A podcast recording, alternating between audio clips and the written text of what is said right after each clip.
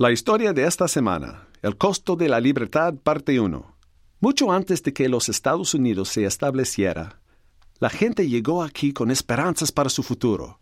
Algunos querían enriquecerse, otros libertad de religión y otros obtener tierras y buenos líderes. Recientemente escuché a una mujer hablar de un líder americano de esa época. Organizó una colonia americana con protección a la libertad. El objetivo era vivir bajo la ley, no bajo lo que el reglamentista deseara. La gente podría elegir sus líderes y sus leyes. ¡Wow! pensé, que ese hombre estaba adelantado a su tiempo. ¿Está ella hablando de William Penn de los 1600? Empecé a leer de Penn. Cuando William crecía, bien pudo haber estado en el show de TV para los ricos y famosos. Su padre fue un poderoso comandante en la Marina Británica, un monárquico y héroe nacional. Su familia tenía sirvientes, dinero, casas en Inglaterra y un castillo irlandés.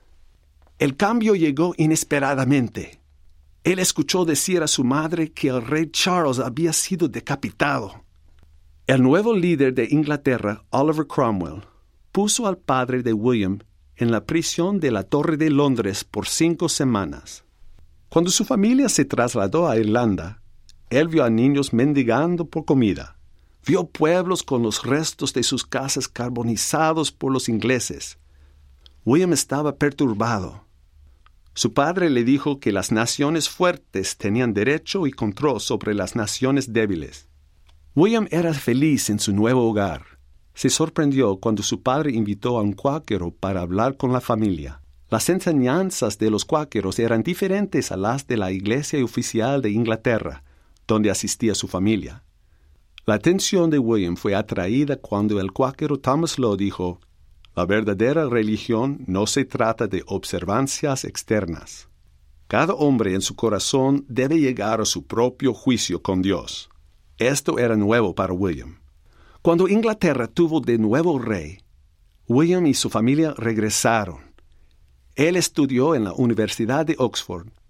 El ambiente del campus era tenso.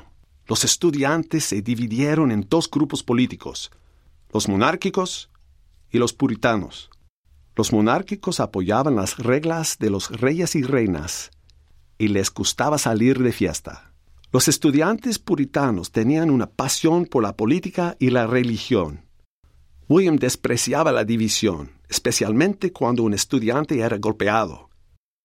Aunque la familia de William era monárquica, su corazón no estaba con ellos. A menudo él se involucraba en discusiones intensas con los puritanos. Él asistió a un grupo de discusión dirigido por el ex decano de la universidad. William leyó y habló sobre la posibilidad de un país donde los líderes fueran responsables, donde guerras no podrían declararse con fines egoístas por un gobernante. Cuando el grupo de discusión fue declarado fuera de límites por los estudiantes, él continuó asistiendo. Recibió una advertencia del decano. Él no cambió sus creencias y fue expulsado de Oxford. Cuando se fue a casa su padre lo disciplinó, pero William se negó a abandonar sus convicciones. En los años siguientes, William fue encarcelado varias veces por su activismo como cuáquero. Estudios secretos religiosos en Francia y la Facultad de Derecho lo pusieron firme en el camino de acción para la libertad. Esta es Scott Thomas, por Barbara Steiner. Pronto regresaré con la parte 2 de El costo de la libertad. Por favor, visita thisweekstory.com.